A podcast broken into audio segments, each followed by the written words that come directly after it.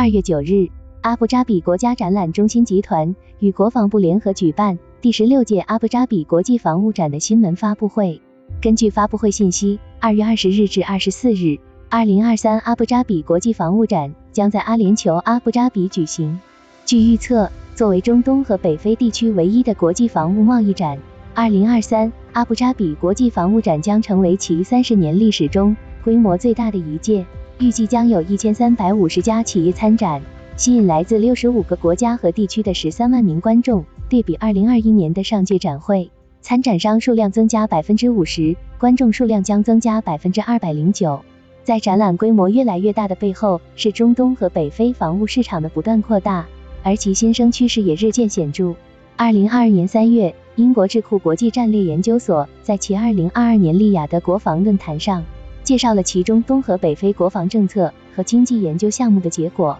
这一项目涵盖阿尔及利亚、巴林、埃及、以色列、约旦、科威特、摩洛哥、阿曼、卡塔尔、沙特阿拉伯和阿联酋等十一个国家。根据研究所的研究成果，虽然中东和北非地区的防务开支仅占全球年度总额的百分之八到百分之十。但近年来，该地区消耗了全球百分之二十五的防务产品。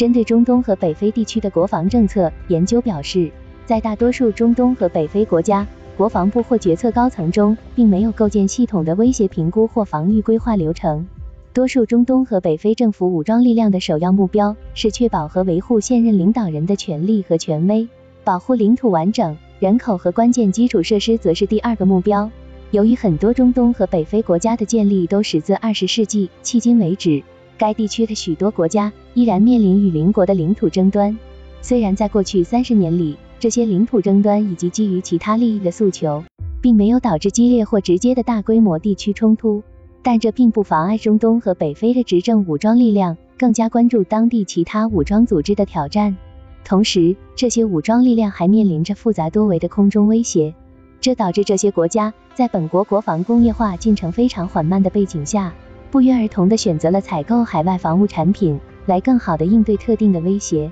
根据研究所的数据，在该地区十一个国家的空军和海军装备中，美制武器在空中领域占据主导地位，为这一地区提供了百分之六十七点五的战术飞机。法国、英国和俄罗斯则各占约百分之十。在海上领域，法国提供了百分之二十四的主要装备。德国百分之十九，美国百分之十七。研究所还贴心提示到，虽然目前俄罗斯为中东和北非地区提供了不少防务产品，但在俄乌冲突依然没有得到有效解决的背景下，俄罗斯不但需要为自家部队提供装备，还受到了多方的制裁。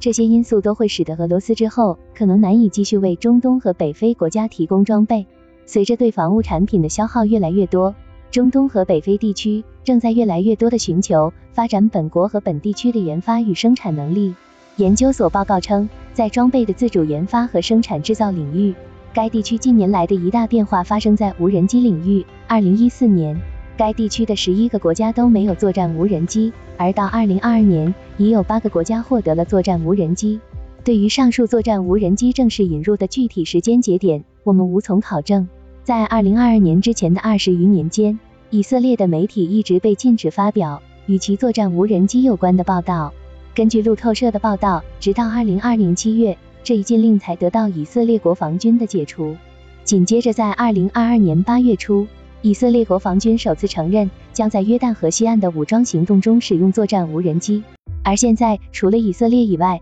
阿联酋也具备了改装作战无人机的能力。在防务政策领域，目前，中东与北非的多个国家和地区都希望能够紧跟防务技术前沿，但只有三个国家——以色列、沙特阿拉伯和阿联酋——通过整理管理架构、制定国防政策等方式明确表达了这一点。二零二一年七月，以色列政府将原属于经济部的创新署并入的科技部，以加强创新署与国家其他科技创新部门的统筹，促进学术研究应用导向以及与航空航天部门的紧密合作。不久后，以色列政府任命了新一届国家研发理事会新成员，进一步加强国家。